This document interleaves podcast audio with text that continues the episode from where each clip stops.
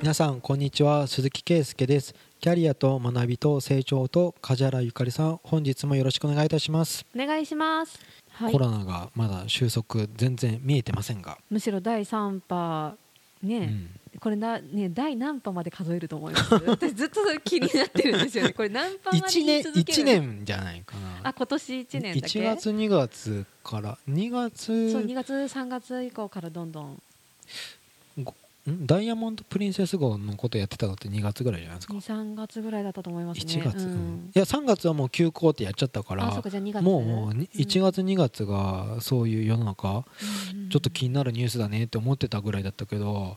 なんか日本に入ってきたとか、うん。みんな過敏になって。じゃあ今年かな、ずっと気になってた。いつまで数えるそれのサイクルルで1年経ったとかじゃないのかな？そっか。はい失礼しました。どうぞで、うん。一番今回テーマにしようと思ったのは、はい。不要不急の外出うん。は控えましょうっていう、はい。それの大号令。第5大号令ですよね。無策じゃないですか、まあ そうですうねん。それでとちゃんと従う人うん。といやこれは不要じゃないですよとか、うん。うんだって結構エンタメ業界音楽業界とか、うん。芸術関係ってはい。不要とか言われましたよね。うん。で僕結構顧問先でも歯医者さんとかがはい。住宅街のところではい。めっちゃ売り上げ下がったっていうかほど。やっぱりおあばあちゃんとかおじいちゃんがうん。テレビにすごい煽られていけないっていう風にうんだけどなんかこう都心っていうかオフィス街の帰りの夕方からの需要のところは全然売り上げがあったりとかするからうん。もうそういうなんかく国が言った言葉とかをいいいですよ。うん。すごく真面目に守るうんピシッとうん。方とこれは OK かなとか移動はいいはずだとかうんなんかそういうのを自分で判断うんして動いてる人と分かれるんじゃないのかなって、はい。うん。だから僕がこのタイトルの中で言いたい、うん。その不要不急ってななんかテレビで「これは OK ですか?」とか「これはダメらしいよ」とかうん。なんか国が決めたりとか知事が決めたりとか、ね、そういうのじゃなくて自分でもっと考えたらどうですかねっていうか。頭使えと これ内容的になんかちょっとディスりそう ですよね。ででも実際人によって全く違いますよね。うん。定義って。うん。なさっきの歯医者さんについても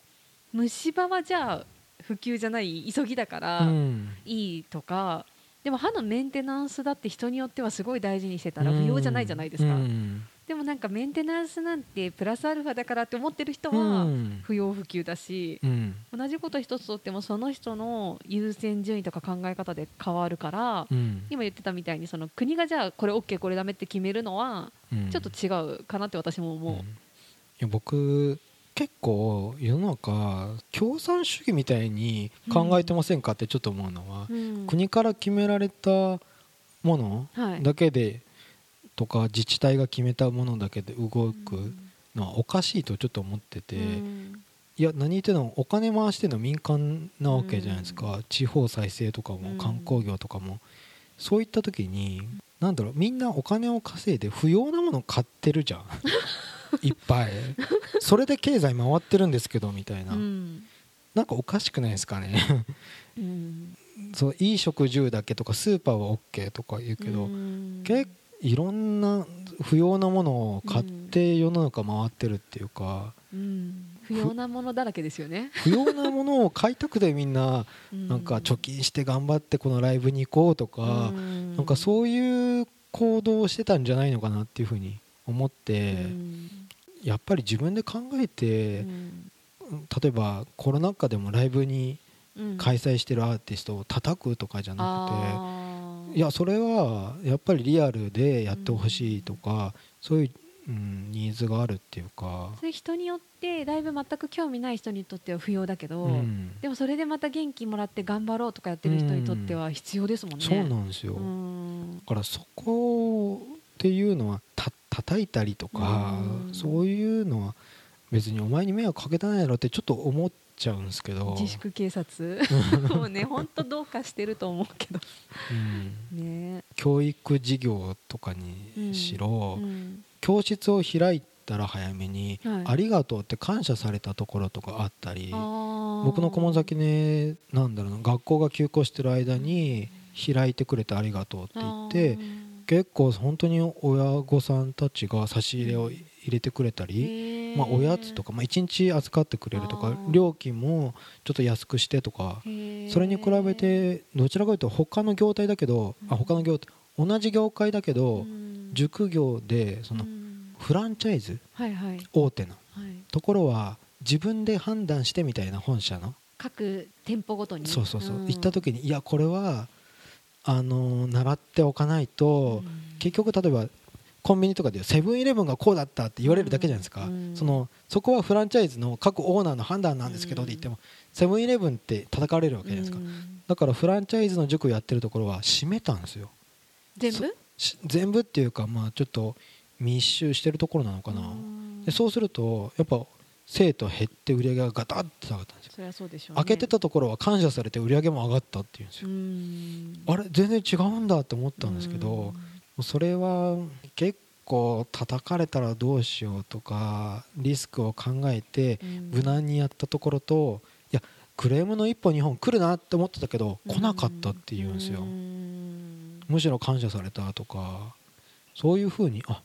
ぱ自分で考えてうん。これは今は勉強は止めちゃだめでしょうとか、ちゃんとそういうふうに考えたところは、まあ、そういう判断は素晴らしいなって難しいですよね。なんかその私の知ってる人でも子供向けの教室やってる人いるんですけど、うん、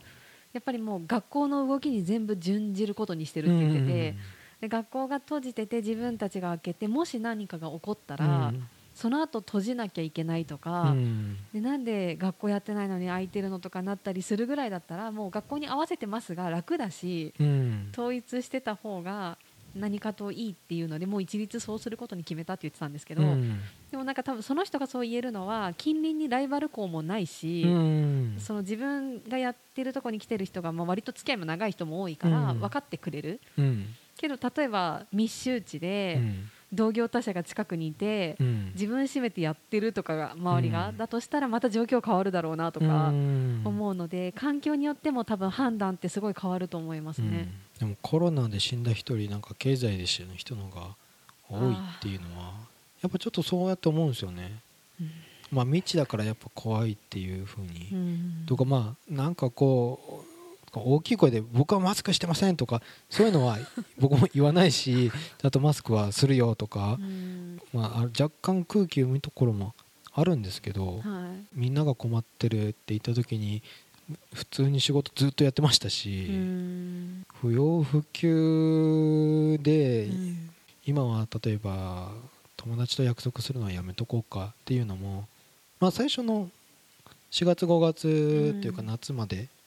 全然人にもあんまり会わなかったですよね、うん、それ以降ですよね、ね、まあ、感染予防をちゃんとしてるお店とか。なんとなくみんなが慣れてなんとなく付き合い方が分かってきてぐらいなね、うん、うん、一回みんな受け入れましたよね。あこれはウィズコロナで続くんだみたいな、うん、あの我慢の限界なんだみたいな、だから緊急事態宣言でとかなんか県外の移動をとか言って、県外の移動ってなんか意味あるのかなって思ったんですよ車で移動してまたいだだけじゃんとかって思ったりとかちょっとするんですけどそれでなんか名古屋ナンバーでなんか例えば浜松にうなぎ食べに行きましたって言ってなんか怒られるのちょっと考えようよってまたあ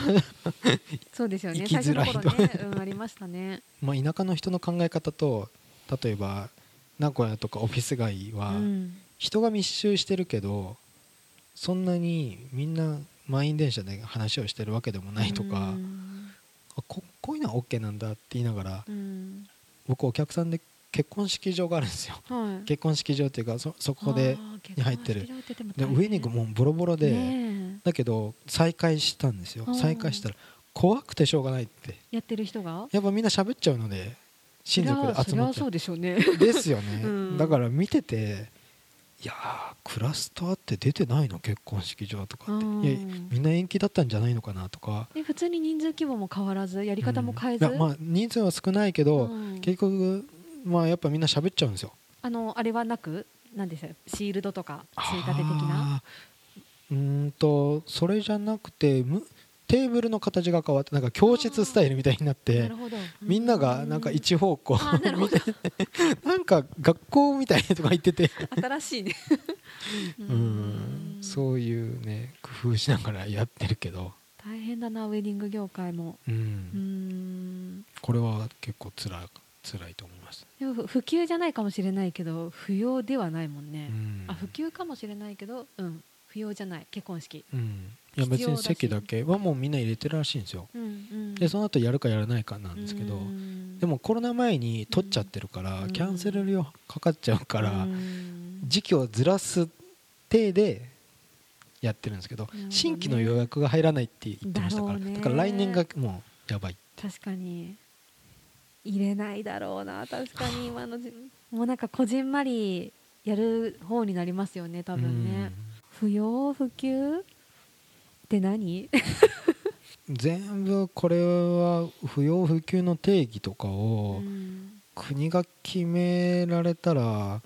もうそれこそみんな同じ服着てればいいじゃんとか、ね、だけどみんな同じ学校に入ってみんな同じ教育しててって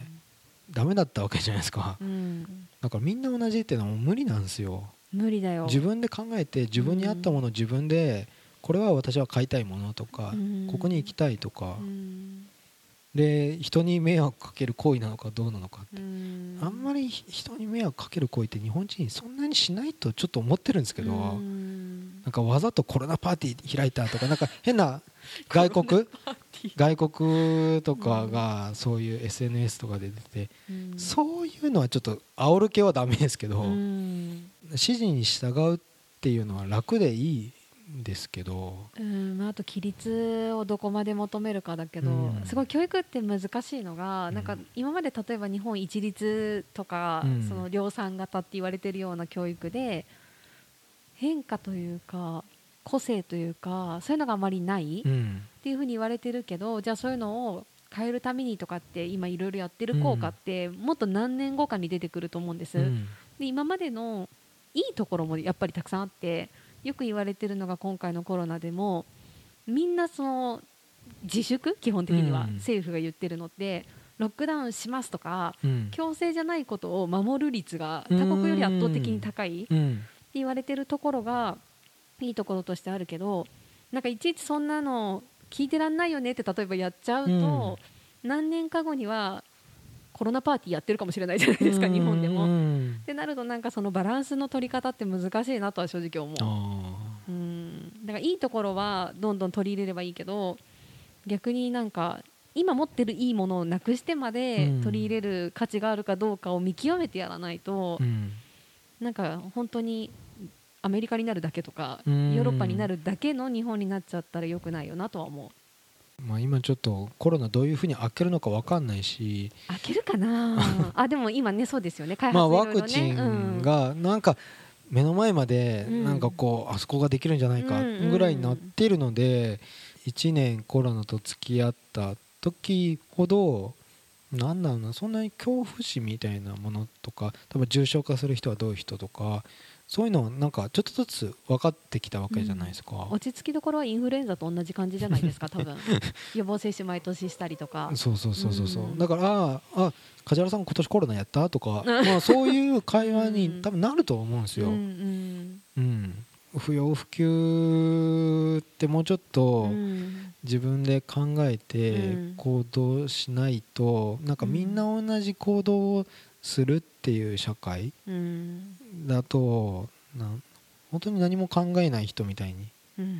なっちゃって。なんか同じ行動を取るにしても、うん、自分で考えた結論ならいいけどってことですよね。なんか強制に従ってるので、うん、まあブーブー言うとか、うんうん、死ぬぐらいだったらとか、うん、そうですね。なんか何でも他人任せというか、国任せにせずに自分で考えるっていうのは何においても大事だとは思う、コロナもしかりだけどそれ以外のことでも、自分で考えて判断するっていうのは仕事上でも役に立つと思うし。つなげましたね。最後なんか仕事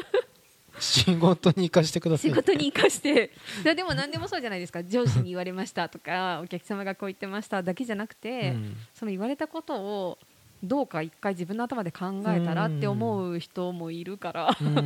それはそのコロナで今言ってる話も同じで、周りが言ってたからだけじゃなくてじゃあ自分それについてどう思ってその発言なのっていうところは日々のトレーニングだと思う、うん。うん、ちゃんとそれってトレーニングって教育授業ですか？ちょっと思ったな。どこからの教育なんですかねってえ教育？なんだろう？なんかでもあのちょっと話それるけど家庭での例えばお金のトレーニングとかでも、うん、誰だったかな？すごい有名なそのお金に関することやってる人の家族の話で聞いたのが、うん、レストランに食べに行った時に、うん、メニューを見せずに、頼んだものの値段をみんなで考えるらしいんです。ゴチか。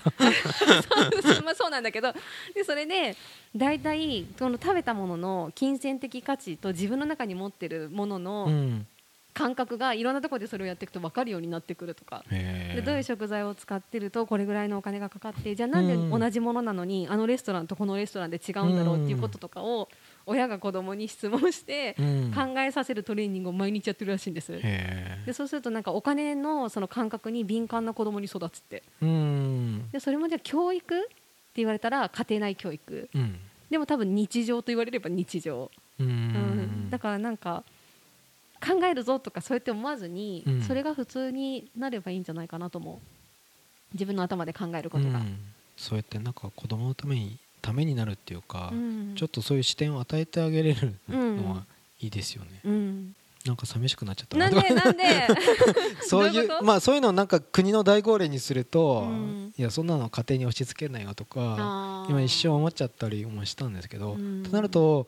やっぱ考えてくれてる親と考えてない親ととかそれは差が出ますよ。ですよね、うん、すごい出る、うんやだから寂しくなっちゃった。え考えてる方でしょ？いやこの前めっちゃギャンブルのこととか教えましたけど